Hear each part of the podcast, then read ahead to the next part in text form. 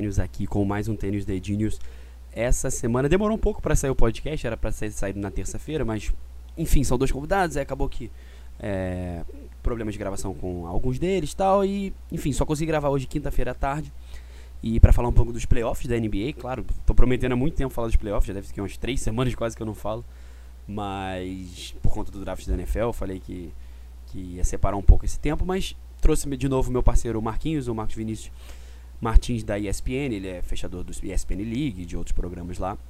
Mas para falar um pouco das quatro séries, as três, né, que estão rolando ainda, pelo menos se você está escutando na quinta-feira. Uma já acabou Boston Milwaukee, mas vamos falar, claro, também, especialmente do futuro de Boston.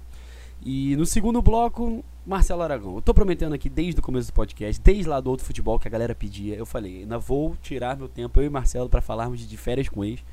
E a segunda temporada, até a quarta temporada já começou. Já foram dois episódios, pelo menos, até quando a gente gravou. A gente gravou na terça-feira. E finalzinho, se você não quiser ouvir, fica tranquilo, são só os últimos 10 minutos do podcast. Se você nunca ouviu, se você não gosta, cada um com as suas escolhas. Mas eu e o Marcelo somos, somos muitos fãs, sabemos que tem vários fãs, inclusive outros que já participaram aqui, outros que ainda não participaram, mas já falaram que querem falar de férias com ex. Mas a gente vai fazer uma rápida análise desses dois episódios. A gente vai tentar sempre é, falar um pouco do episódio da semana nos últimos 10, 15 minutos do podcast. Não se preocupem é, se vocês não são dos adoradores da, da, dessa série. Mas se você nunca viu, eu recomendo que veja. Mas enfim, de qualquer maneira, é, começar com o Marquinhos agora para falar um pouco sobre o que tem rolado nos playoffs da NBA. Mais uma vez comigo aqui, meu amigo Marquinhos. Marquinhos, foi difícil a gente gravar, mas enfim conseguimos. É, muito obrigado pelo seu tempo de verdade. É, um, acho que é o primeiro participante pela segunda vez falando de basquete aqui. Fala galera, muito bom estar falando com vocês aqui de novo, prazer imenso. É, realmente foi meio complicado, a época de playoffs, tá, o bicho pega aqui na ESPN, mas prazerzaço, vamos lá de novo. Então vamos lá, é, quatro séries de, da segunda rodada, três rolando ainda, porque uma acabou ontem, a gente está gravando na quinta-feira à tarde. É, Boston e, e Milwaukee foi encerrado ontem à noite, o Milwaukee conseguiu quatro vitórias seguidas depois de perder a primeira. E é o fim de uma era que parecia, parecia muito. Como é que eu posso dizer? Muita gente achava que o Boston não tinha como dar errado, não só agora, mas para o futuro. Era o time do presente e do futuro. Antes da gente falar do Milwaukee, que é o vencedor, vamos falar do perdedor. É, Kyrie Irving, agora é free agent. É, não jogou nada nesses playoffs, especialmente nessa série. Assim, foram os piores números disparados dele, todos os números possíveis é, ele foi muito, muito mal nessa série. É, o Hofford também tem uma player option de 30 milhões que ele já deixou no ar, talvez não aceite, talvez ele vá ganhando menos para um contrato maior do time. É, tem toda a questão envolvendo o Anthony Davis. Cara, eu não sei o que esperar do Boston. O que, que você achou? Para mim, é, muitos jogadores pareciam aliviados de acabar a temporada porque foi tudo que ninguém imaginava. Ah, horrível, né, cara? Eu acho que volta tudo lá para que para aquela entrevista em que o Morris fala que eles não tinham diversão alguma jogando juntos, né? Foi uma temporada que foi um pesadelo, porque a expectativa era muito alta no papel, eles tinham o melhor elenco do leste. Para ser bem honesto, baseado no que a gente tinha ouvido falar antes, nem as movimentações que os times fizeram no All-Star Game teoricamente alcançariam o elenco que os Celtics tinham no papel. Mas nossa, ficou muito além disso. Assim, é, acho que o Mark Stein tweetou isso e é muito verdade. O Boston Celtics dessa temporada é o time mais decepcionante da temporada. E assim, não, de longe, não tem nenhum segundo colocado. E do futuro do Boston? Como é que você. É muito difícil, por exemplo, você fala do Kyrie, que é um cara que. Eu escutei esses dias, eu não me lembro onde, eu acho que foi a. a eu não lembro quem falou isso. Contou uma história que o Kyrie, eu não sabia dessa, que ele no high school, ele tinha ganho dois títulos no high school, nos dois primeiros anos dele. Aí ele pediu para mudar de high school, depois de ganhar dois títulos. Então não é de agora que essa coisa de, ah, enchi o saco, vou mudar. É, foi no Cleveland, no começo da temporada ele falou que ia ficar em Boston, depois ele basicamente já deixou no ar que não vai ficar. É, abriu as apostas em Las Vegas e Brooklyn, até o favorito para pegar ele. Muito se fala ele poder se juntar ao Duran no Knicks. O que, que você acha que vai ser o futuro dele? Porque eu não. Cara, eu acho que ele não vai ficar. E eu acho que a torcida do Boston tá bem de saco cheio dele. É, ele foi longe de ser um líder que todo mundo esperava e também não, não se mostrou dentro de quadra, não só pelas ações dele fora, durante a temporada, criticando os jogadores, apontando dedos, mas dentro de quadra ele foi muito, muito mal nessa série, pelo menos pro padrão Kairi. É, o que, que você acha do futuro dele e do próprio Boston? Cara, é muito louco, né? Ele começou a jogar como aquele cara que quer largar a namorada e começa a sair é, sem avisar, assim. Ele começou a dar uns arremessos nada a ver, despreocupado com a equipe, com o time, total falta de sintonia, total falta de vontade de defender. um discurso arrogante nas entrevistas é, pós-jogo. É, cara, é muito difícil porque, assim, o Kyrie Irving pra mim é um cara muito bom, eu gosto muito de ver ele jogando e tudo mais, mas cada vez mais eu vou pegando o bode dele, assim. É um cara que tá se mostrando cada vez mais uma mala sem alça, total. É, como o Jalen Rose falou outro dia, eu acredito, os, os, companheiros de equipe vão ajudar ele a fazer as malas. Os caras não veem, não veem a hora desse cara ir embora. Ele. Cara, não é só por causa da parada da, da Terra plana, não. Eu acho realmente que o Kai Irving, de certa forma, se acha um gênio dentro e fora das quadras. E eu acho que esse é o tipo do título que você recebe, não se autodenomina. E para mim é, é mais difícil ainda imaginar o futuro dele. Eu honestamente não sei em que time ele vai jogar, por quê? Muito se fala em Nova York, cara, mas você imagina um cara que dá piti com imprensa de Boston, com imprensa de Cleveland. O que que esse cara vai aguentar de tabloide norte-americana? Norte-americana, não, desculpa, é, em tabloide nova-iorquino, cara. Ele vai se desesperar, ele vai tratar mal a galera, as cobranças inegavelmente vão vir. E para mim tudo é muito louco porque o arco da história dele é estranho. Ele sai do Cleveland porque ele queria um time para ele aí ele não só não aprende a liderar, como faz coisas péssimas com seus companheiros de equipe. E assim, de verdade, eu acho que tá com toda a cara dele voltar a jogar com o LeBron James. Olha, vou deixar esse papo para depois, porque por mais que todo mundo queira ouvir, seja bem legal. É... ainda tem muito, muito jogo rolando, mas eu tô com você. Eu acho que o Kairi, para mim, ele foi a imagem desse time do Boston. Assim, essa confusão, essa zona toda que foi o Boston, o Kairi foi o grande grande culpado e, e o grande símbolo. Mas enfim, é, Milwaukee Bucks, do outro lado, o Bucks levou a série, é, perdeu o primeiro jogo, e muita gente já começou aquele papo já, ah, eles não estavam preparados ainda, ah, blá, blá, dá para marcar o Yannis, ele não arremessa. Enfim, foram, engoliram quatro vitórias seguidas. É, a questão para mim, para mim, Milwaukee vai chegar como favorito na final de conferência. Naquele podcast que a gente fez, sei lá, três meses atrás, eu até tinha botado Milwaukee e Toronto é, eu via, porque eu achava que o Milwaukee estava muito bem, no leste vai ser difícil parar ali. Eu acho que o Milwaukee vai levar a conferência, independentemente de quem vier do outro lado. Mas já pensando à frente, você acha que contra um, um Houston ou um Golden State saudável, o Milwaukee é o time para brigar ou o máximo que eles vão chegar é na final? Cara, eu acho que o Milwaukee é um time para brigar. Se o Malcolm Brogdon voltar bem ainda nessa final do leste agora, cara, é um time para brigar é um time que eu sempre imaginei que assim esse ia ser um ano que não ia ser de varrida final para começar. Depois, eu sempre achei que o Mark Budenholzer era um excelente técnico.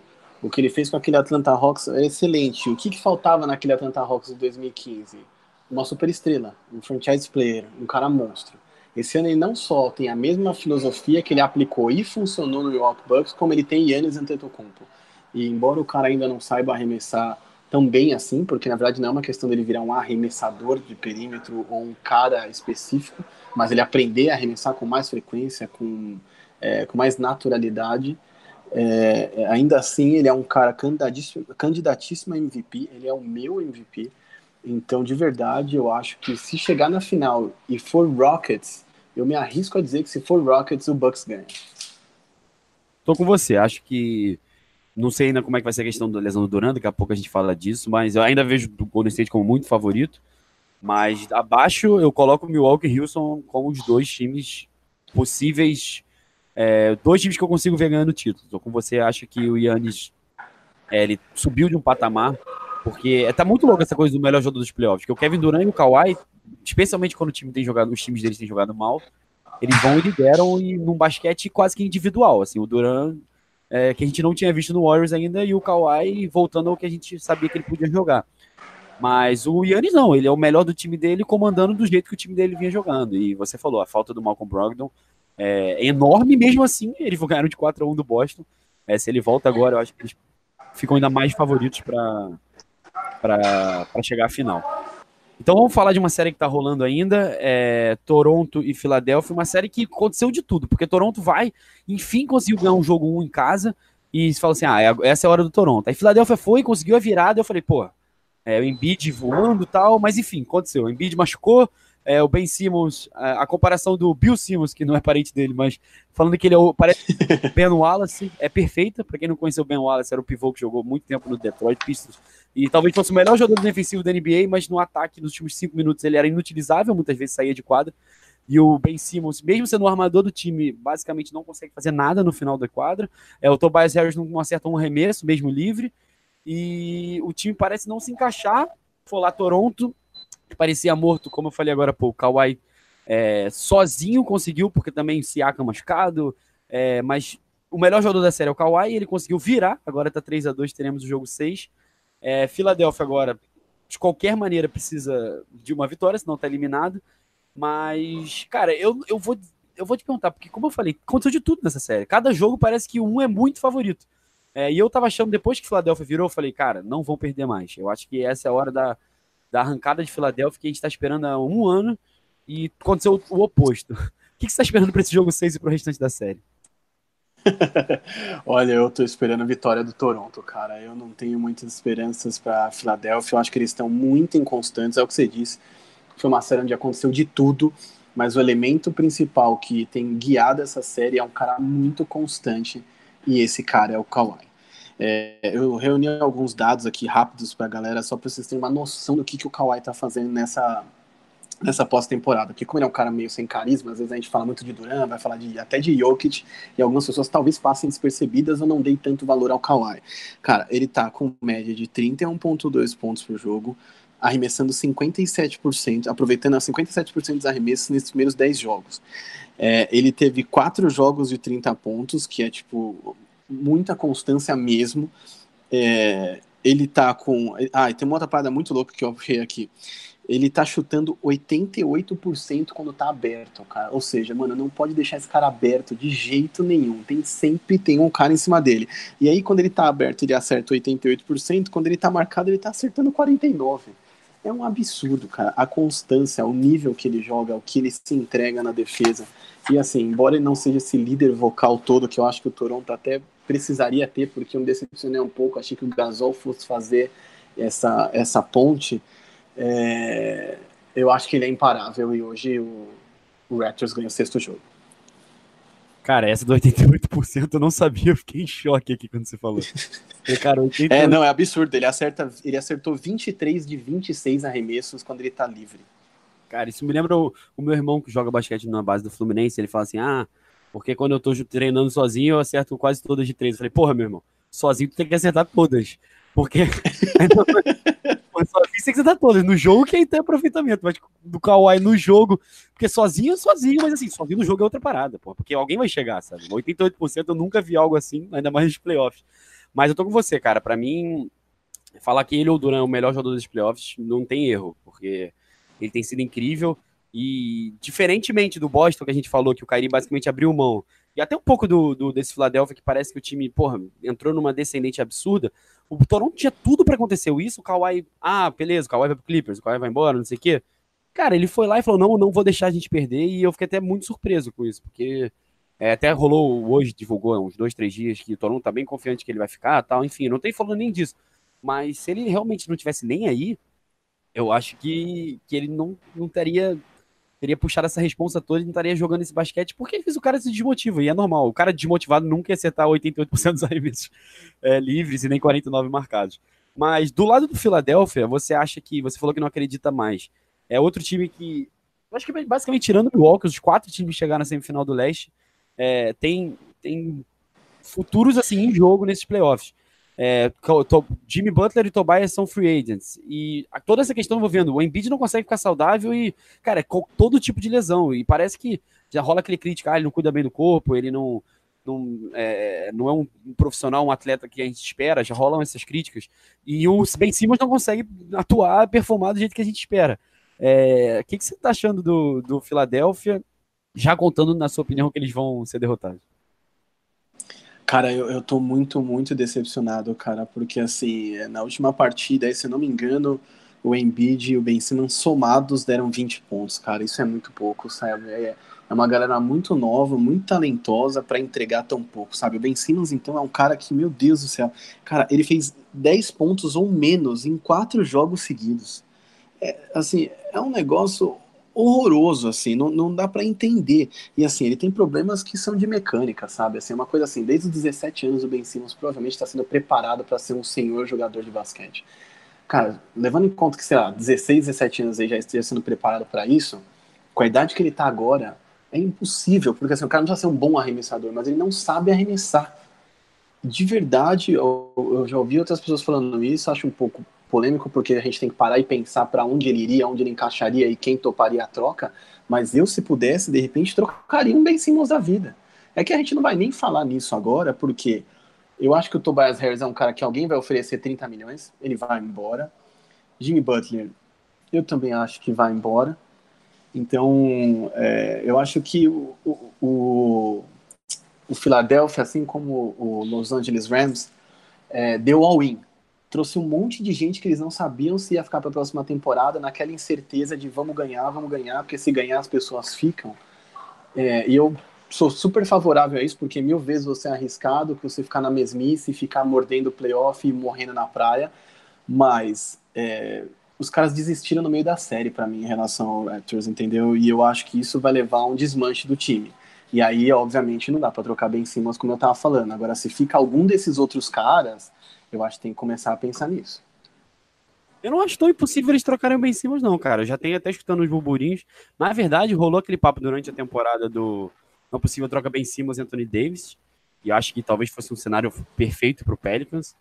Mas eu tô com você, cara. Eu acho que eu também trocaria. Eu acho que dá para ver que cara, ele é muito novo, falou tal. Mas o Embiid tá muito difícil de encaixar, cara. Hoje em dia na NBA você não consegue ter duas estrelas, as duas principais estrelas, dois caras que não arremessam de longe. Assim, é muito complicado. Mas não arremessam bem com consistência. Mas, enfim, eu, eu, eu, eu não vou descartar, não. E você falou dos dois do Tobias do Jimmy Butler, eu também acho que pelo menos um dos dois vai acabar ficando, cara, porque o Philadelphia deu all-in nos dois e eu sei que não são contratos que você quer dar, mas é, vai ser melhor do que perder o ativo, talvez. Eu acho que pelo menos um dos dois eu vejo ficando. Mas isso é pra É, então. Fala, fala, tipo. Não, desculpa te interromper. Na verdade, eu diria que se alguém vai ficar, isso tem cara de Jimmy Butler. Mas simplesmente porque eu acho que ele se vê como uma figura é, de mentor, como uma figura mais experiente e que acha que pode levar essa molecada a algum lugar. Eu acho que o Tobias Harris é um cara que sente muita falta de bola na mão, é, é um cara que até determinado ponto chuta bem, mas que gosta de ter a bola na mão para entrar, para sair, e tá vendo muito pouco da bola, tá demorando muito para esquentar nos jogos, tá jogando muito abaixo do que pode. É, é um time onde todo mundo é meia distância para dentro, então eu acho que assim, até porque eu acho que alguém vai oferecer um contrato que, convenhamos, Tobias Harris nesse momento tem que aproveitar, a gente viu o que aconteceu com o Isaiah Thomas quando ele teve o problema físico, saiu do Boston trocado e agora o cara não consegue assinar nenhum contrato decente, está fora da rotação dos Nuggets, sei que a gente vai chegar lá ainda, mas assim, quero dizer, quando o cara está no momento onde ele pode morder uma grande quantia de dinheiro, ele tem que morder, porque a carreira desses caras dura muito pouco, amanhã ou depois rompe um ligamento cruzado, é, rompe um tendão de Aquiles, acabou a carreira e o dinheiro que ele tinha que ter ganho já ganhou, então eu acho que o Tobias Harris é o tipo do cara que a gente sabe que, ok, é muito bom, mas All-Star talvez seja um pouco demais, dependendo da, de quem está é, disponível. Então eu acho que o Tobias Harris é um cara que vai embora pelos seus 30 milhões, porque tem time que vai pagar 30 milhões para ele, com certeza, tem espaço em cap. Teve gente que vai pagar 20 milhões no Jabari Parker, não vai ter para pagar 25, 25, 30 no Tobias Harris. Mas é, se tiver que ficar, eu acho que fica o Jimmy Butler. É, eu tô com você até porque essa free vai ter muita gente com dinheiro e muita gente achando que vai pegar cara fera e não vai rolar, porque só tem só tem três, quatro caras que todo mundo quer e vai acabar sobrando dinheiro, mas não sei não, cara. Eu acho que eles deram tanta coisa pelo Tobias Harris que eu não vou ficar surpreso se, ele, se for o Philadelphia que vai pagar essa grana, mas eu não tenho ideia. Vamos ver. Hoje é jogo, jogo 6. Eu ainda tenho alguma esperança que o Embiid vai aparecer saudável e vai conseguir ganhar o jogo, mas é, se for para apostar, aposta no Toronto. Mas vamos para agora pro Oeste. Ontem, falando em é, jogo 5 que passou. Golden State venceu, é, mas perdeu o Kevin Durant. Ontem, antes do jogo, eu tinha tava vendo, eu recebi um alerta de um aplicativo, falou assim: é o maior odd da temporada para Golden State ganhar o título, que era 1.8. Você vê como o Golden State é bom, porque Caraca. Não pagando tão isso. E aí eu botei, falei, vou botar um dinheiro nisso aí, porque ainda acho que eles vão levar. Aí eles ganham o jogo 5. Falei, pô, vou até olhar como é que tá o odd agora. Hoje de manhã tava 2.1. O odd aumentou por conta da lesão do Kevin Durant. Para quem não viu a partida, é, eles, primeiro eles abriram uma boa vantagem, foi que Wilson foi diminuindo, diminuindo, diminuindo, chegou a virar no quarto período. E faltando o que? Acho que 4, 5 minutos, Kevin Durant sofreu uma lesão que na hora uma galera ficou com medo de ser Aquiles, pelo jeito que ele saiu. É, já saiu, pelo menos o Steve Kerr falou que é panturrilha. Então, sei lá, pode até ser grave, mas acho que não vai ser uma coisa. Não chega nem perto de Aquiles. Imagino que, por mais grave que seja, ele deve voltar nas playoffs se, se Golden State seguir. Mas. É, oremos. É, tomara. Eu não fosse para ninguém se lesionar. Mas o que aconteceu, pelo menos na minha visão, foi numa série que o Kevin Durant tem salvado muitas vezes o Warriors, que o Clay Thompson tem tido talvez a pior série dele nos playoffs na vida, o Curry também não tem ido tão bem, mas nesses 4, 5 minutos sem o Durant e sem o Draymond Green no final, porque ele também terminou com seis faltas, é, foi meio que o Warriors old school. O Clay Thompson e o Steph Curry metendo bola, voltaram a meter bola, eles ganham um jogo que estava bem vencível pro, pro, pro Houston, que joga agora em casa, mas com aquela sensação de porra, é, o jogo ter vencido era o último. Na melhor das hipóteses, vai ter que vencer um jogo 7 lá e talvez com o Durant de volta. É, o é, que, que você está esperando dessa série? Porque é, eu, eu acho que o Warriors, a chance do Rio estar no último jogo. Claro, não estou descartando de jeito nenhum, ainda mais se o Kevin Durant voltar. Mas ficou para mim esse gostinho de, putz, era a chance do Rio. Cara, assim, de verdade, foi uma coisa absurda. Vou até recordar aqui, porque eu imprimi para lembrar exatamente. Kevin Durant se machucou faltando 2 minutos e 5 para acabar o terceiro quarto. É um cara que tá tendo média de 34,2 pontos por jogo, cara. É um absurdo. Ele tá carregando os caras nas costas. É uma coisa que eu já falei aqui. Eu acho que é um cara que com certeza se juntou ao time mais forte que existia. Tem uma série de críticas a se fazer sobre isso, mas nunca vai se poder dizer que ele ganhou anéis de carona. Cara, ele pegou o volante e ele guiou os caras. A partir do momento que ele sai, cara, o Houston tinha que ter vencido o jogo. E aí a estatística mais bizarra da noite é o shot chart do, James Harden do minuto em que o Kevin Durant sai da partida até o final. Bem marcado ou não, porque eles abriram várias. Foi um trabalho do Igodala com outros caras para fechá-lo. James Harden só arremessou uma vez depois que o Durant caiu. Cara, não dá para esperar que o Chris Paul de tá jogando guie o Rockets a vitória, ou o Austin Rivers, ou o Eric Gordon cara, é o jogo do James Harden. O Kevin Durant caiu, ele tinha que ter levantado, entrado e chutado 15 bolas e errado todas. Mas ele não pode arremessar uma vez só.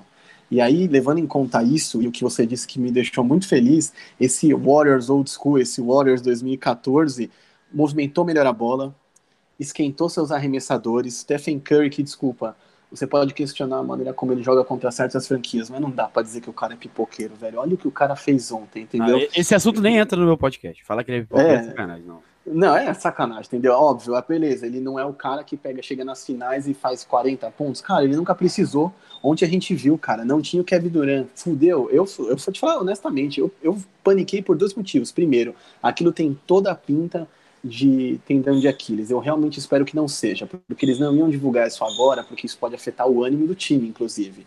Ele hoje saiu, acho que o hoje falou que ele não joga o jogo 6 e que está duvidoso para o jogo 7. Vamos ser honestos, não vai jogar nenhum nem outro.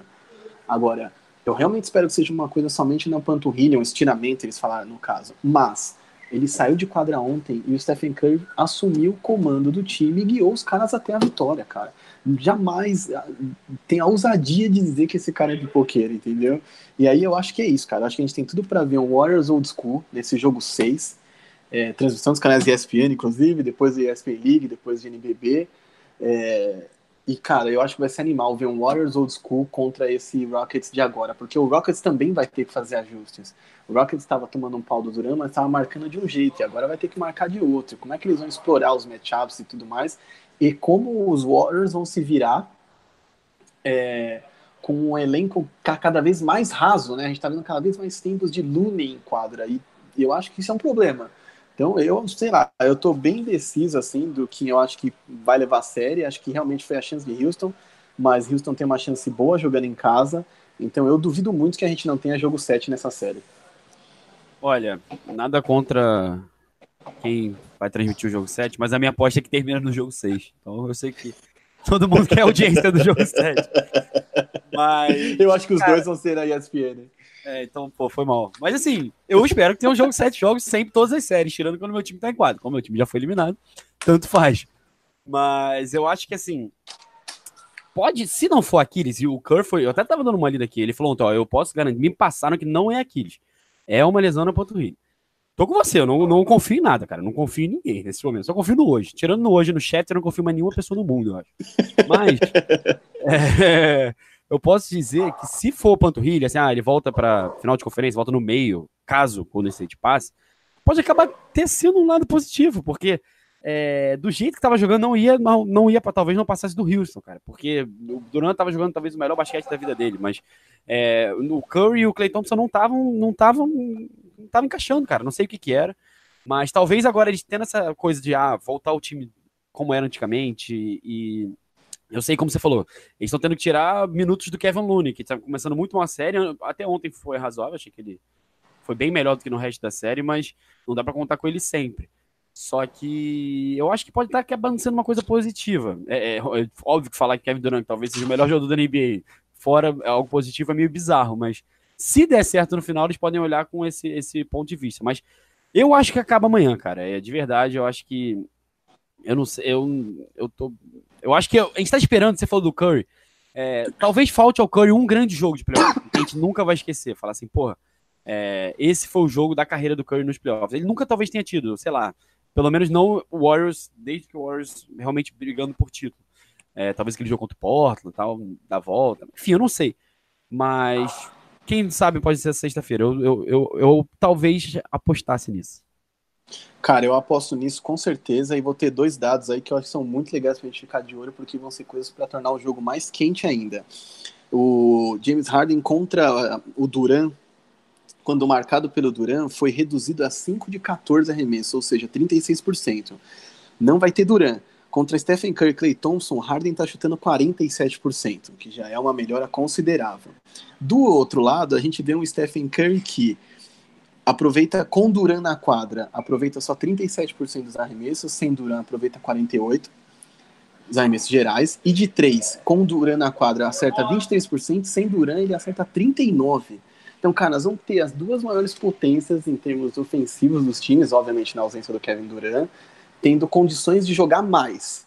E eu acho que tem tudo para ser esse jogo histórico do Curry que você está falando e esses caras encerrarem a série em seis jogos de uma maneira histórica e sair dessa série com uma moral absurda. Olha, eu tô bem empolgado, independentemente de quem for ganhar. É, eu acho que eu acho que vai dar Warriors, Warriors mantenho, mas enfim, eu só espero que o Duran volte alguma hora, porque no fundo, no fundo, isso que importa, o playoff, esse final de conferência e é, não vai dar para ver ele contra o Wilson, você falou doubtful pro próximo jogo, pro jogo 7. Tipo, raramente um cara que é doubtful vai pro jogo, né? Quase que garantia não, não que vai, não joga. É. Eu brinquei aqui na redação que é mais fácil o DeMarcus Cousins jogar, porque a gente andou vendo cenas dele aquecendo, que o, que o Kevin... É, estão falando que ele pode voltar nos playoffs, né? Mas deve, o Cousins deve ser, talvez, final, tal, pensando assim. É, mas... eu também acho, assim, se voltar. É. Mas, mas, antes de a gente passar pro próximo jogo, qual a sua aposta? Você falou jogo 7, mas quem você acha que leva o jogo 7? Mas aposta aí, sem, sem muro. Jogo 7, Warriors.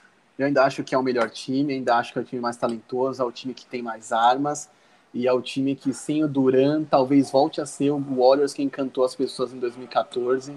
E contra esse Warriors 2014, honestamente, só um LeBron James endiabrado e uma ajuda da arbitragem para suspender o Green que fornecer aquele maravilhoso comeback de 3-1 para 4-3.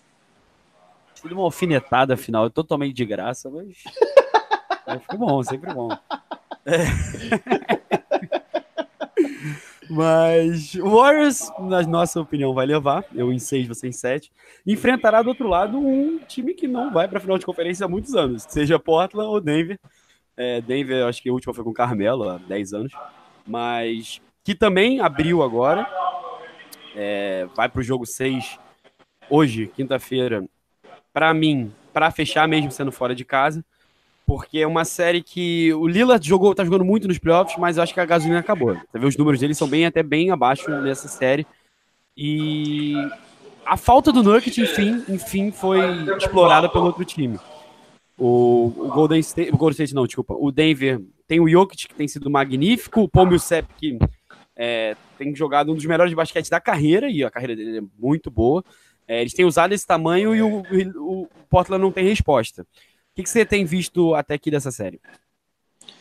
Cara, eu acho que é a mesma coisa que você. Eu, eu um dos destaques para mim da série não é o cara MVP da série, se eu tivesse que dar um prêmio desse, não é, mas o Paul Millsap tá matando a pau. E é muito louco ver que ele tem, meu, eu fui apurado, tem 99 jogos de playoffs. O segundo cara que mais tem é, no Nuggets tem 39, que é o Mason Plumlee. Então, assim, é óbvio que até certo ponto ele tá dizendo, gente, vem na minha.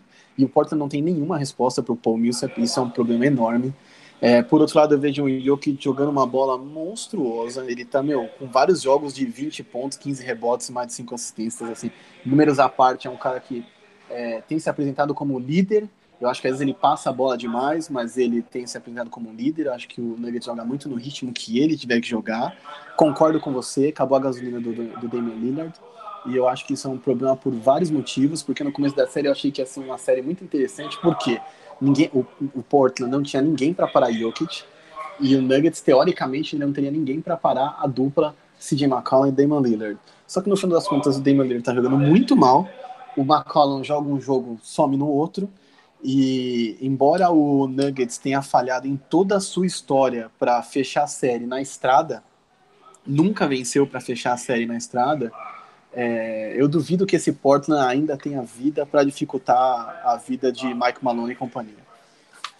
E para destacar também, pelo menos eu acho que merece um grande destaque, é, enquanto a primeira pick do draft dele tem sido um, uma, uma, negação dos playoffs, o Ben Simmons, o Jamal Murray, é, cara um pouco inconsistente, ainda super normal, cara novo tal, tem sido bem mais consistente em alto nível nos playoffs. Eu acho que é, é um nome que eu não vi essa consistência toda. Eu até achava que o Denver não ia tão longe porque precisava muito dele e eu não via. Falei, cara, esse cara não vai conseguir 3, 4 jogos bons em cada série. E ele tem. Teve jogo que ele foi o melhor da série. Sim, cara, e como eu gosto dele, eu vou te falar, eu confesso que eu gosto dele desde a época do, do college, porque eu acho que ele tem uma coisa que eu acho que as pessoas levam mais em consideração na NFL que na NBA, que é a personalidade do cara. E ele, ele é um cara que, meu, Dani Santos jogando bem, ele chuta, ele é um cara que grita, que chama a torcida, que faz comemoração, que brinca. Eu acho que ele é um cara que tem muita, muita personalidade. Eu acho que esse é um fator fundamental para quem quer ser grande em qualquer coisa, principalmente em esportes. Então, você vê que ele teve uma evolução muito grande durante a temporada toda e por não se esconder, mesmo que ele jogue mal uma ou outra partida, ele tem essa, ele tem ganhado muita consistência porque você percebe que ele acredita nele mesmo, sabe? Eu acho que é, o pr primeiro plano, a primeira coisa fundamental para você ganhar de uma grande equipe, para você achar que você pode fazer grandes coisas, é você acreditar. Então, ele é um cara que, puta, eu gosto demais. Então, Marquinhos, muito obrigado, mas antes de você ir embora, Denver leva hoje? Fecha em seis mesmo? Ah, eu acho que sim. Acho que Denver vai quebrar a escrita, vai pela primeira vez na né, sua história fechar uma série fora de casa, porque acabou a gasolina do Lillard. Eu, eu amo esse cara, mas eu acho que nós vamos ter uma série aí entre Warriors e Nuggets e vai ser bom de ver isso aí sem Duran. Tô com você. Acho que acaba hoje. Se você está estudando depois de quinta-feira o podcast, espero que a gente tenha acertado. Se não, acho que a análise está válida para o jogo 7 também. Mas, enfim, Marquinhos, muito obrigado de novo pela sua participação. Espero contar com você ainda nos playoffs, mais para frente, talvez nos finais, não sei. A gente, gente conversa aí. Não, fechado, cara. Conta comigo. Prazerzaço participar. É honrado pelo convite de novo. Obrigado, gente assistam aí ESPN League, assistam os jogos, divirtam-se e, é isso. Obrigadão. Valeu, Marquinhos. Agora, comprometido no começo, vamos para o próximo bloco. E como prometido desde a criação desse podcast, ou antes mesmo a gente falava disso no outro futebol, falou, a gente tem que falar um dia sobre isso. A gente chegou a comentar algumas lives sobre esse tema, mas Estou aqui com o Marcelo Aragão, meu parceiro do futebol. E assim, outras pessoas já se ofereceram para comentar sobre esse assunto. Ricardo Estabolito do Jumper, nosso grande parceiro Vitor Honesto. Mas para começar, com certeza, tinha que trazer o Marcelo para falar de Férias com Ex, o maior reality show da história do planeta Terra. Edição temporada 4 iniciou-se no dia do draft, na noite do draft da NFL. Então, obviamente, nem eu nem Marcelo vimos na primeira edição. Eu acabei que eu tinha tanta coisa para fazer que eu deixei pós-draft que eu só consegui ver os dois episódios depois que saíram. Então, semana passada até tinha sido um episódio menor, porque eu tinha deixado tempo para falar de diferente com o Marcelo, mas acabou não rolando. Enfim, Marcelo, gostou dos dois primeiros episódios de Fera Tá empolgado?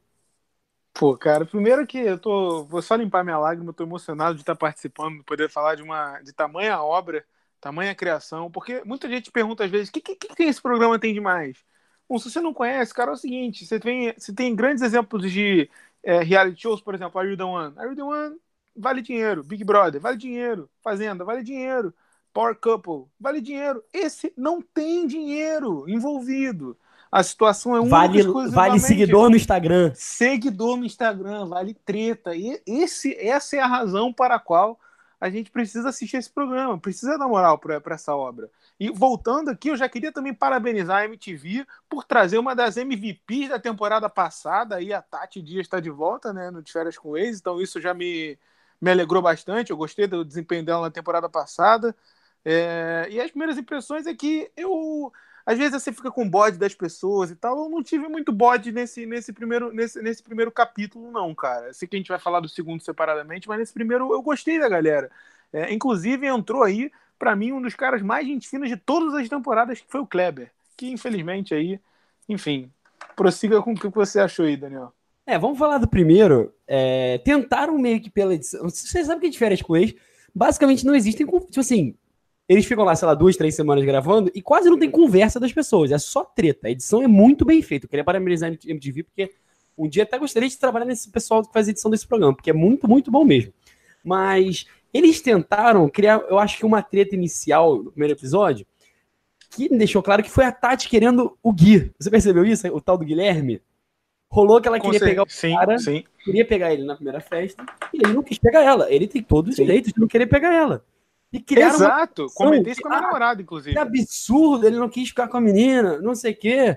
E tipo, cara, é, ele faz o que ele quiser. Isso me deixou muito incomodado. Mas como é a Tati, ela tem crédito. Também. É, eu acho que é o seguinte. É, a gente vive num mundo, infelizmente, que tem que tá cheio de machismo. Eu acho que isso também faz parte do machismo. Ele tem todo o direito dele de não querer. Se fosse o contrário, a gente ia estar tá falando aqui que não é não ou pelo menos muitos iam estar falando sobre isso, né? E, e, ele não quer. É isso, ela teve que se contentar. Embora ela não, parece que não desistiu dessa investida, não, hein? A gente vai acompanhar nos próximos capítulos, que eu acho que ela ainda vai tentar o Guilherme. É, e, e assim, o primeiro episódio foi bem legal. Eu achei que foi. Eles conseguiram montar uma equipe bem curiosa, assim, porque eu acho que se nas últimas edições eles focaram, principalmente na última, uma galera muito bonita, assim, tal, esse eles focaram acho que numa galera mais treteira, assim, porque, pô, tem uma que ela se apresenta como Bifão. Porra, Bifão é bom pra cacete. Aí eu descobri, eu acabei de descobrir o nome da real da, real da Bifão, que é Jennifer. É, Jennifer mas a Bifão, ela quer ser chamada de Bifão, então a gente vai falar Bifão. Ela já chegou pra tretar, inclusive na, na prévia do terceiro episódio, eu acho que vai rolar uma treta braba dela com, com a Tati. Mas daqui a pouco a gente vai falar do segundo, que realmente ela já arrumou uma confusão. No caso, até que ela tava certa, nem foi uma confusão. Mas, um, uma coisa que me incomodou muito, eu tava conversando com o Vitor Honesto, já rolou um casal. Isso me incomoda bastante. Que foi a Gabi com o Bruno, certo? Foi isso? Como Bruno, não é? Foi a Gabi com o Bruno, isso. Foi a Gabi isso, com o Miss Universo, casaram... Universo. É, ele é Mister Universo, foi Mister Universo, ele que é do é. Rio Grande do Norte, ela que é goiana, mas assim, eles, não, não, acho que no começo do segundo meio que separaram, mas é depois já, já adiantando um pouco o segundo, mas falar de te incomoda terem casais assim? Porque, claro, você tem, por exemplo, a, a Sara, a Yasmin, que claramente entraram para tocar o zaralho. Elas, porra, estão ali para tocar o terror. Sim. Mas tem essa galera do casal. Como é que você vê essa questão? Porque tem uma galera que fica muito incomodada. O Vitor Anete falou pra mim, cara, eu odeio quando tem esses casais e tal. Eu falei, ah, o que, que você acha? Eu acho que assim, é, às vezes eu tento, né? Obviamente não vou conseguir retratar porque eu namoro faz tempo, mas me colocando numa posição, pensaria, pô, você entra na casa pra zoar. Mas às vezes você gosta da pessoa e fica com a pessoa. Porém, você tem, não pode esquecer que você tá ali no de férias com ex, cara. Você tá ali, depois, depois fora da casa você tenta ter investida. Mas ali tu tem que, pô, tu tem que focar, tem que estar tá pro jogo, cara. Entendeu? Mesmo, a não ser que você não queira alguém por alguma razão, né? Mas, bom, ficar de casal eu também não sou muito fã, não. É, destaque também que você falou aí da Yasmin, a Yasmin tá pra jogo, hein? Ela vai e o que tiver, ela vem, hein? Ela até invadiu esse casal, o Bruno e a Gabi. Ela já chegou, ah, beijo trio, beijo trio. Aí o Bruno já ficou todo empolgado. A, a Gabi ficou é. claramente, assim, deu um beijo de lado, incomodada. Depois ela foi pro canto, o Bruno foi lá e tá, tá com um beijão na Yasmin. Mas eu achei é, legal. Rapaz. Mas o, a grande chave, você falou do Kleber, realmente, o Kleber parecia ser um cara muito legal, assim, ele se apresentando. É, um cara bem humilde, ele é, ele é catarinense, assim, pô, ele falou, cara, eu sou surfista e garçom, sabe? Eu sou cara, pô, vi uma galera aí, todo mundo é empresário e tal, eu tô aqui realizando meu sonho, e, pô, Todo mundo ficou muito impressionado com ele. E para quem não viu, quer dizer, se você não viu, porra, coitado de você que tá pegando todos os spoilers possível, possíveis. É, exato, exato. Mas, para relembrar um pouco, porque já tem, vai fazer duas semanas do primeiro episódio, no final do episódio, o primeiro episódio, o Gui, que foi quem eu falei que rolou a treta com a Tati, chamaram ele pra uma coisa que nunca tinha acontecido, de férias com ex, e apresentaram duas vezes. Falaram assim, ó, Exato. Você vai conversar com elas e uma delas vai entrar agora, mas quem for o, o, ex dela vai ter que sair.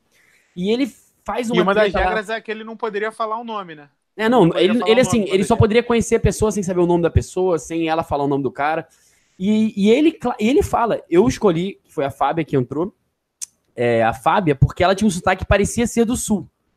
E. Não, mentira, ao contrário, ele falou, eu escolhi parecia a Fábia. ser do Rio. Porque parecia ser do Rio. Então não Realmente, seria. Ele pede para ela pronunciar a palavra biscoito e ela pronuncia que nem a gente, carioca. Biscoito. Exatamente. Mas assim, eu. é, é, ficou assim, eu não, ela não parece ser carioca pelo sotaque, talvez por uma palavra, mas enfim. Aí ele fala Exato. assim: ó, eu escolhi ela porque a outra parecia ser do sul. É, eu nem lembro quem é a outra. É, eu acho que é Stephanie, se não me engano. A outra que também é do sul, pelo que eu tô vendo aqui no, no spoiler. Ela vai entrar depois. Então as duas eram catarinenses, então isso ferrou ele. Mas, e o único catarinense é o, era o Kleber. Mas aí ele escolhe a Fábia por achar que a outra era catarinense e a Fábia não. E o Kleber acaba saindo na casa, fica devastado, coitado. Eu fiquei com muita pena dele. É, É primeiro, dele, principalmente. muito, muito. Mas primeiro pra você eu quero te perguntar uma coisa. Você ficou. é, como é que você ficou quando você soube? E se você acha que foi justo? E se você acha que ele vai voltar? Todas essas perguntas. Cara, eu. Primeiro, primeiro eu achei. é, é, como é que eu fiquei? Fiquei mal, cara. Porque eu, eu falei, o cara que eu mais achei mais legal de todas as temporadas de férias ele até agora. Eu achei o cara, como você já falou, bater palma, moleque humilde, moleque que não, não, não tem medo de falar as coisas, do que os outros vão pensar. Falou, elogiou até os caras da casa. Achei isso sensacional. Mas é. E aí ele saiu, infelizmente, não foi culpa do Guilherme. Fiquei, como eu falei, já fiquei, fiquei chateado. E sobre o que você tinha perguntado, é, se eu acho que ele vai voltar, cara, eu acho. Eu acho que eu acho que é- eu acho que não é só a nossa. O problema é que esse programa já foi gravado, né? Então esse é o problema. Caso contrário, se fosse ao vivo, se tivesse a reação popular, talvez ele voltasse. Mas como já foi gravado, é, pode ser que a MTV não, não, não, não coloque, não, não volte com ele.